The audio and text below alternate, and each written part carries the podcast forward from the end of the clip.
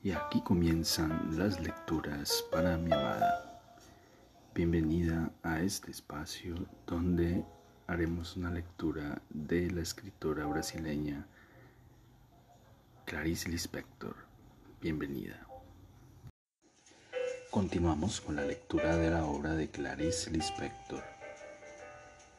Hoy leeremos uno de sus relatos llamado La Legión extranjera. Bienvenida. La Legión extranjera. Si me preguntaran por Ofelia y sus padres, habría respondido con el decoro de la honestidad. Apenas los conocí.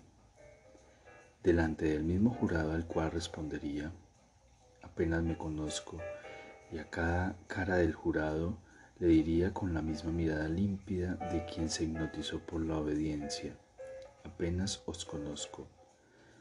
Pero algunas veces despierto del largo sueño y me vuelvo con docilidad hacia el delicado abismo del desorden. Estoy tratando de hablar de aquella familia que desapareció hace años sin dejar rastros en mí y de la que tan solo me había quedado una imagen esfumada por la distancia. Mi inesperado consentimiento en saber fue provocado hoy por el hecho de aparecer en casa un pollito. Vino traído por obra de quien quería tener el gusto de darme una cosa nacida. Al sacar de su encierro al pollito, su gracia nos atrapó en el momento. Mañana es Navidad, pero el momento de silencio que espero todo el año vino un día antes de nacer Cristo. Una cosa piando por sí misma despierta la tiernísima curiosidad que junto a un pesebre es adoración. Bueno, dijo mi marido, y ahora esto. Se había sentido demasiado grande. Sucios con la boca abierta, los chicos se aproximaron. Yo, un poco osada, quedé feliz. El pollito piaba. Pero Navidad es mañana, dijo tímido el chico mayor. Sonreíamos desamparados, curiosos. Pero los, los sentimientos son agua de un instante. Poco después, con la misma agua, ya es otra cuando el sol la deja muy liviana y otra ya cuando se irrita tratando de morder una piedra y otra también en el pie que se sumerge. Poco después ya no teníamos en el rostro más que aureola e iluminación. Alrededor del pollito afligido nos sentíamos bien y ansiosos. A mi marido, la bondad lo deja ríspido y severo, cosa a la que nos acostumbramos. Él se crucifica un poco.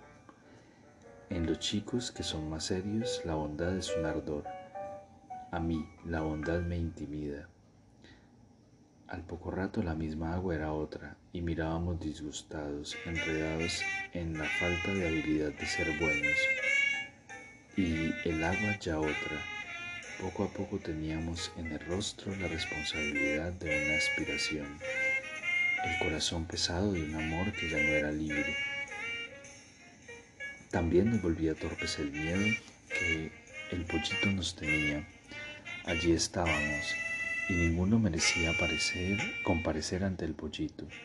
A cada piada nos echaba fuera, a cada piada nos reducía a no hacer nada. La constancia de su pavor nos acusaba de una alegría imprudente, que a esa hora ya ni era alegría, era incomodidad. Había pasado el instante del pollito, y él, cada vez más indispensable, nos expulsaba sin dejarnos. Nosotros los adultos ya habíamos ocultado el sentimiento, pero los chicos había, pero en los chicos había una indignación silenciosa y su acusación era que nada hacíamos por el pollito o por la humanidad. A nosotros, padre y madre, el pie cada vez más ininterrumpido ya nos había llevado a una resignación vergonzosa. Las cosas son de ese modo, solo que nunca les habíamos contado eso a los niños Teníamos vergüenza y postergábamos indefinidamente el momento de llamarlos y decirles con claridad que las cosas son así. Cada vez se hacía más difícil, el silencio crecía y, los, y ellos empujaban un poco el afán con que queríamos darles a cambio amor. Si nunca habíamos conversado sobre las cosas, mucho más tuvimos que esconderles en ese instante la sonrisa que terminó aflorándonos con el piar desesperado de aquel pico. Una sonrisa como si nos correspondiera bendecir el hecho de que las cosas fueran así, de ese modo, y hubiéramos acabado de bendecirlas. El pollito piaba. Sobre la mesa barnizada no osaba dar un paso, un movimiento. Piaba para adentro. Yo ni siquiera sabía dónde cabía tanto terror en una cosa que era solo plumas. ¿Plumas cubriendo qué? Media docena de huesos que se habían reunido, débiles. ¿Para qué? Para piar de terror. En silencio, con respeto ante la imposibilidad de comprendernos, con respeto ante la rebelión de los chicos contra nosotros, en silencio mirábamos sin mucha paciencia. Era imposible darle la palabra tranquilizadora que le hiciese no tener miedo, consolar a la cosa que por haber nacido se espanta. ¿Cómo prometerle la costumbre? Padre y madre sabíamos cuán breve sería la vida del pollito. También éste lo sabía, del modo como las cosas vivas lo saben, a través del susto profundo. Y mientras tanto, el pollito, lleno de gracia, cosa breve y amarilla, yo quería que también él sintiera la gracia de su vida, así como la habían pedido de nosotros.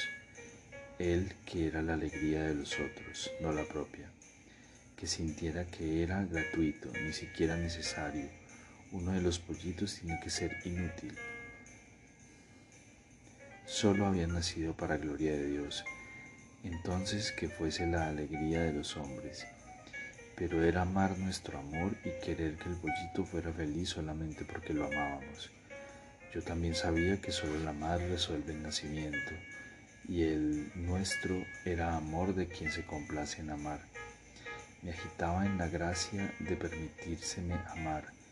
Campanas, campanas repicaban porque se adorar, pero el pollito temblaba, cosa de terror, no de belleza. El niño menor no soportó más. ¿Quiere ser su mamá? Yo dije que sí, sobresaltada. Ya era la enviada junto a aquella cosa que no comprendía mi único lenguaje. Estaba amando sin ser amada. La misión era falible y los ojos de cuatro chicos esperaban con la intransigencia de la esperanza de mi primer gesto de amor eficaz. Retrocedí un poco, sonriendo solitaria del todo Miré a mi familia. Quería que ellos sonrieran. Un hombre y cuatro chicos me miraban fijamente, incrédulos y confiados. Yo era la mujer de la casa, el granero. ¿Por qué la impasibilidad de los cinco? No lo entendí. ¿Cuántas veces había fracasado para que en mi hora de timidez ellos me miraran? Intenté aislarme del desafío de los cinco nombres para yo también esperar de mí y acordarme de cómo es el amor. Abrí la boca. Iba a decirles la verdad. No sé cómo. Pero si me llegara de noche una mujer, si ella asegurara al hijo en el regazo y dijera, cura a mi hijo, yo diría, ¿cómo se hace? Ella respondería, cura a mi hijo. Yo diría, tampoco sé. Ella respondería, cura a mi hijo. Entonces, entonces, porque no sé hacer nada y porque no me acuerdo de nada y porque es de noche.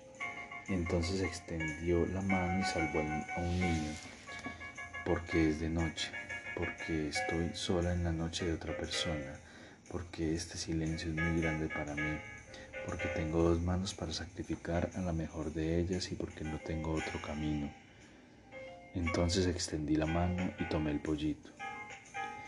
Fue en ese instante cuando volví a ver a Ofelia y en ese instante me acordé de que había sido el testimonio de una chica.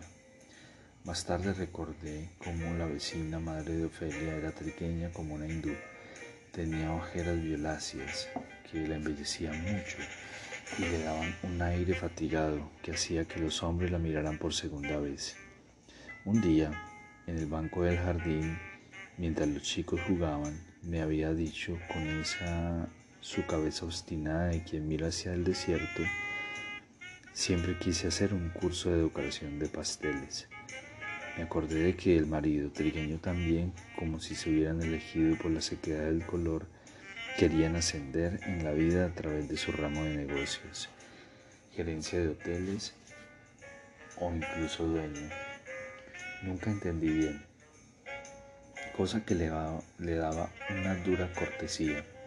Cuando en el ascensor nos veíamos forzados a contacto más prolongado, él aceptaba el camino de palabras con un tono de arrogancia que traía de luchas mayores. Hasta llegar al décimo piso, la, la humildad a la que su diferencia me había forzado ya lo había amansado un poco. Quizá llegar a casa más bien servido. En cuanto a la madre de Ofelia, ella tenía que, a fuerza de vivir en el mismo piso, hubiese intimidad, y sin saber que yo me resguardaba también, me evitaba. La única intimidad había sido la del banco del jardín, donde, con ojeras y boca fina, había hablado de decorar pasteles.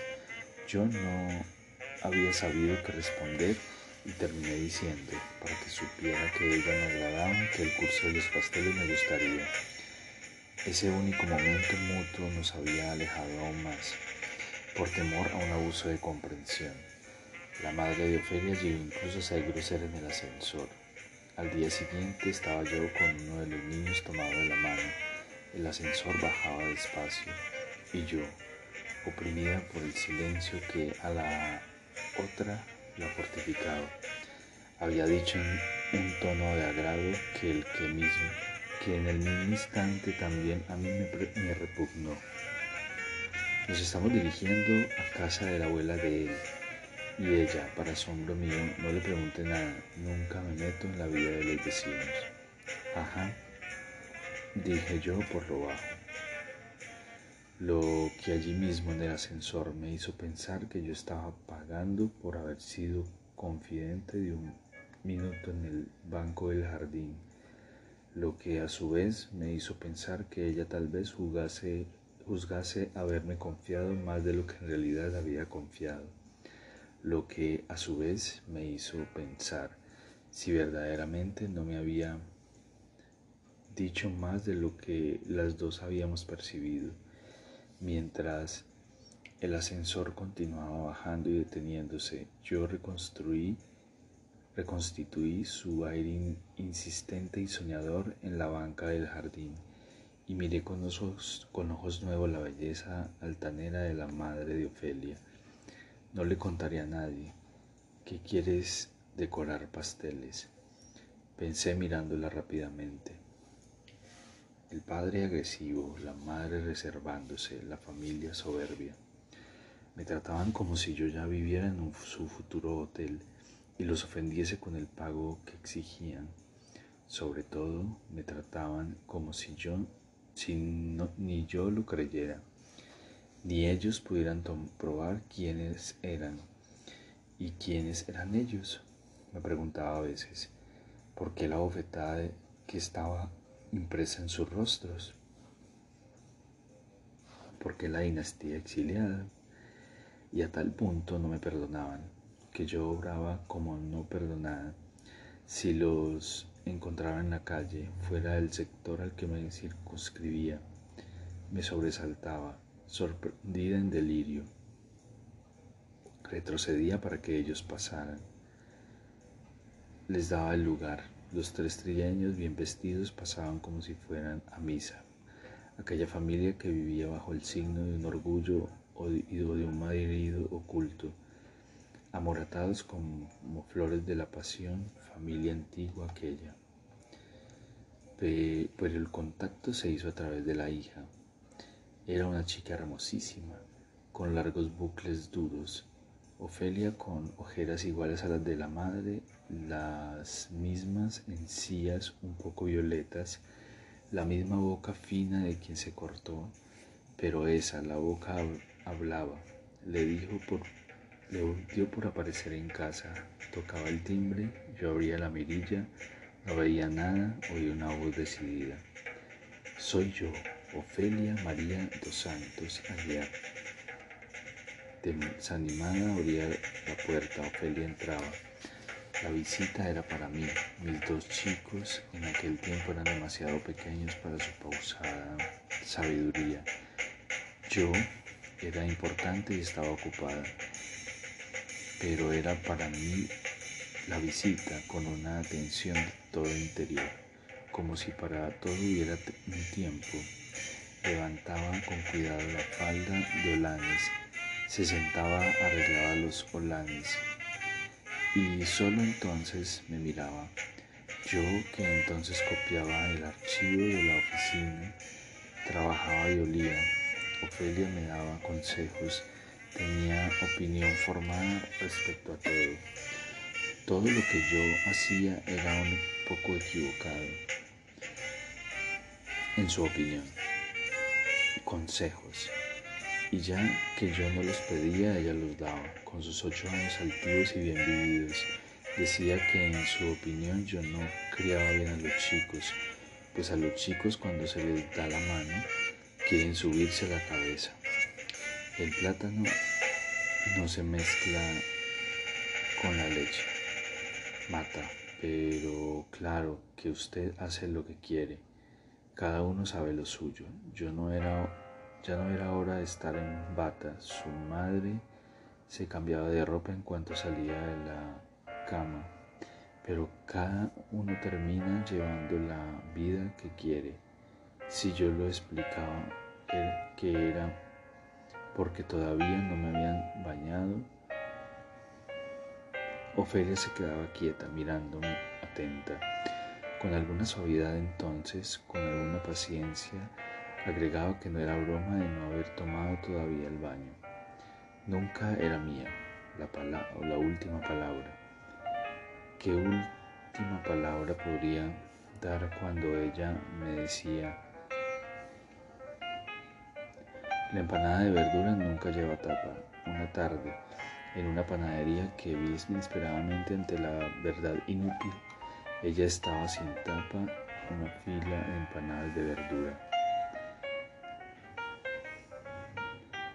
Pero yo le avisé. La oí como si estuviera presente, con sus bucles y olanes, con su firme delicadeza. Era una visita en la sala todavía desarreglada. Lo que importaba era que decía también muchas tonterías, lo que en mi desaliento me hacía sonreír desesperada. Y aquí terminan las lecturas para mi amada. Espero este episodio haya sido de tu agrado. Te amo, te amo con todo mi ser y todo mi corazón.